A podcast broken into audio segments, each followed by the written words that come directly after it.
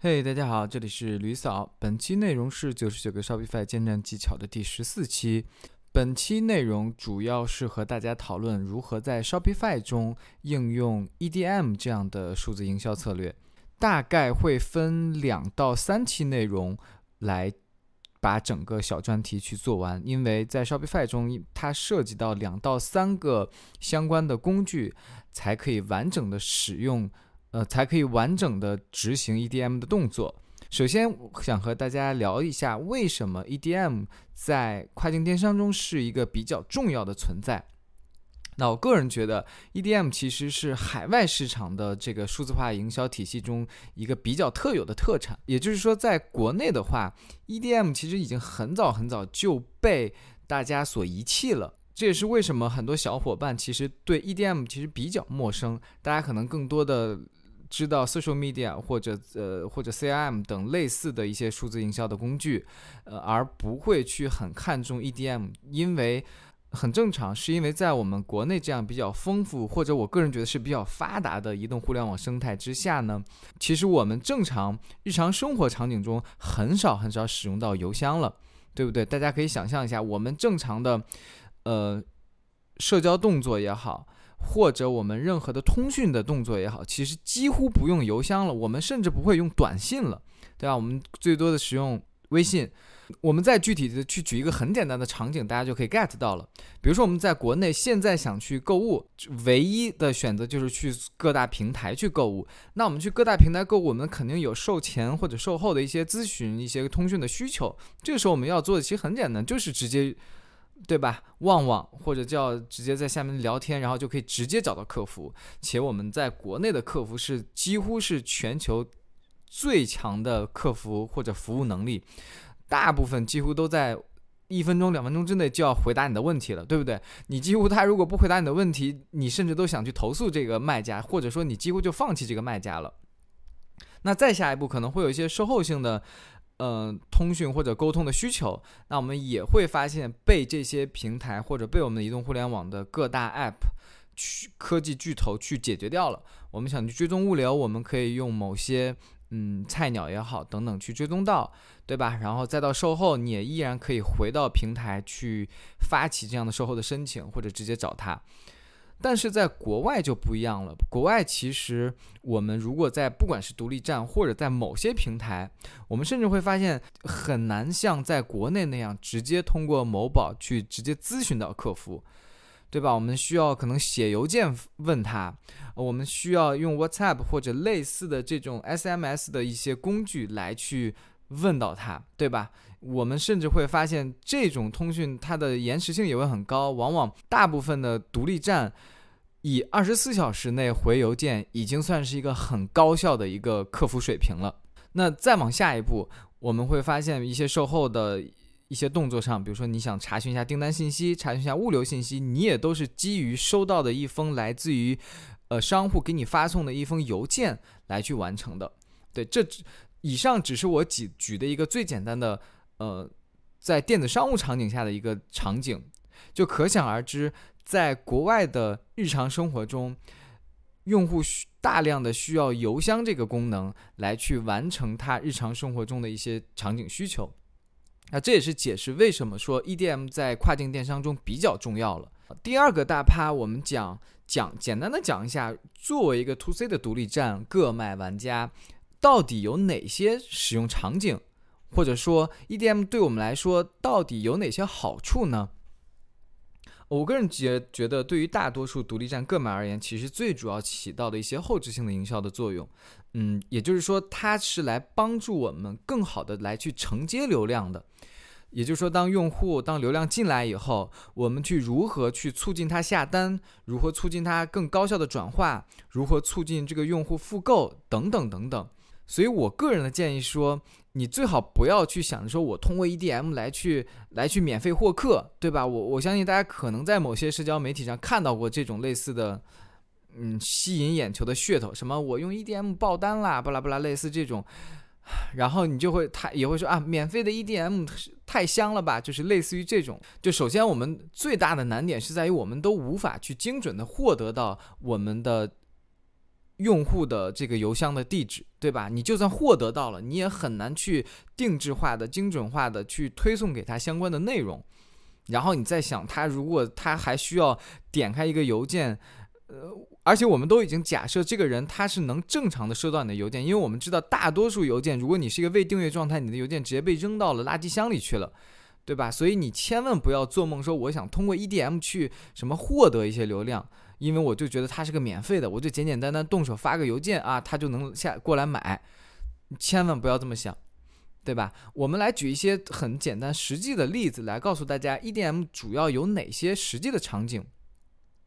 比如说，我们通过任何其他的引流方式，比如说我们投了一个什么 Meta Ads，然后可能啪啪啪进来了一二十个、几百个用户进来，好，这个时候我们有一个。功能或者工具，啪，给用户给弹出一个呃九折的促销，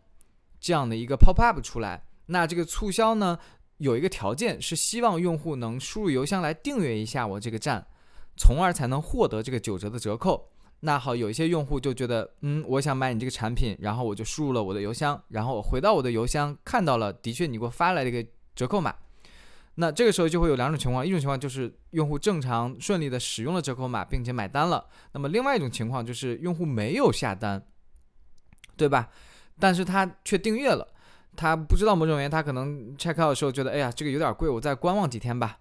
不啦不啦，无所谓。那一天后呢，你又通过邮件来去提醒了客户，同时这个在这个邮件之内呢。你还增加了一些营销的小动作，比如说你又增加了一个八折码，你把这个营销再升级了，然后你再去通过一些话术来提醒用户，哎，你是不是可以下单了？那最终客户可能 OK，我觉得还挺好的，那我就下单吧，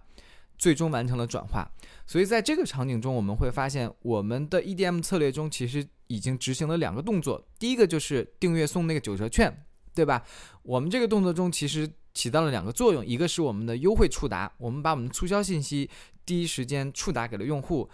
那第二个作用是通过他的这个想拿这个券的这个目的，让他输入了并且订阅了我们的独立站，来获取对方的邮件地址，从而才能让我们去完成第二个动作。那第二个动作就是当用户放弃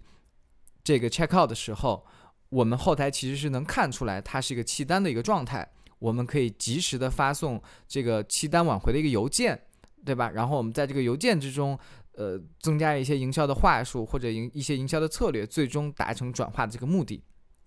好，这是一个最简单的场景，也是最基础的场景。那其他的场景还有很多很多，比如说你去复购，复购的话，我们知道老用户买完以后，他都会留下邮箱，对吧？那这个时候我们去默认他已经采采用了这个订阅状态，那可能我们一个月或者两个月。根据你的这个产品的特性来去给他定期发送一些回购的提醒，哎，比如说，哎，三个月了，你是不是需要来再重新采购啦？巴拉巴拉，类似，我再给你赠送一个七折券来欢迎你复购。这个时候他可能就会收到你这个邮件以后，真的就回来再次买，对不对？那再比如说，我们做一些简简单单的品牌传播的一些动作，我们每次有新品上市，或者有新的促销活动，或者有新的。blog 推文等等，我们可以顺便把这些内容、这些新闻稿一块儿发给我们已有的客户邮箱，从而就是混一些存在感，对吧？客户每次点开邮箱，哎，发现这个牌子，他他又干嘛了？那你如果你的东西足够好，他可能真的点进去看一下，然后增强你品牌在这个客户中的一些心智。那接下来我们再会具体去讲一讲 Shopify 中如何去进行 EDM 的一些执行动作。在 Shopify 中，其实它一共，我个人总结下来，一共有三个基础的工具需要我们去掌握。那第一个就是最基础的 Shopify Email，这是 Shopify 官方的一个 App，它每个月可以免费发送一万封邮件。嗯，整体邮箱内的模板、一些编辑等等，可以比较好的与 Shopify 的一些组件，呃，去相融合。第二个工具，呃，是客户，当然这个不是一个 App，只是想和大家说。Shopify Email 呢，其实它不是我们常规想象中的一个什么 QQ 邮箱或者这种邮箱等等，它不能让我们直接输入一个客户的邮箱地址，而是说它必须得协同这个 Customers 这个这个模块。那我在之前有一期内容是专门有讲到过相关的一些技巧，大家可以去翻一下。那么第三个工具就是 Shopify Flow。以前也叫做 Shopify Automation，算是近半年刚推出的一款官方的 App。它其实主要的作用就是在于刚才我讲到的一些场景化的一些营销，比如说契单挽回啦，比如说复购啦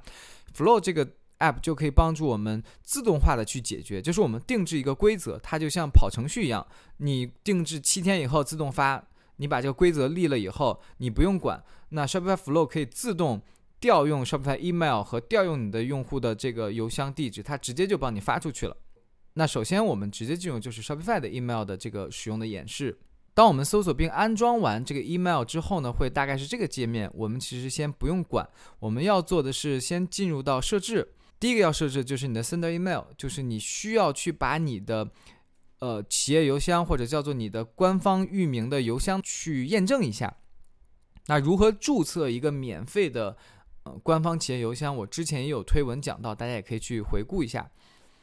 这个地方等验证完之后，第二个需要改的是这里，就是我们需要把我们整个品牌的 VI 相关的东西去上传进来。上传进来之后呢，有利于我们之后在编辑邮箱的时候更快。你的所有的 logo 呀，等等等等，你的字体呀，都按照你本身的这个品牌视觉的呈现了。当我们把基础性的设置完之后，我们会进入到模板，创建模板。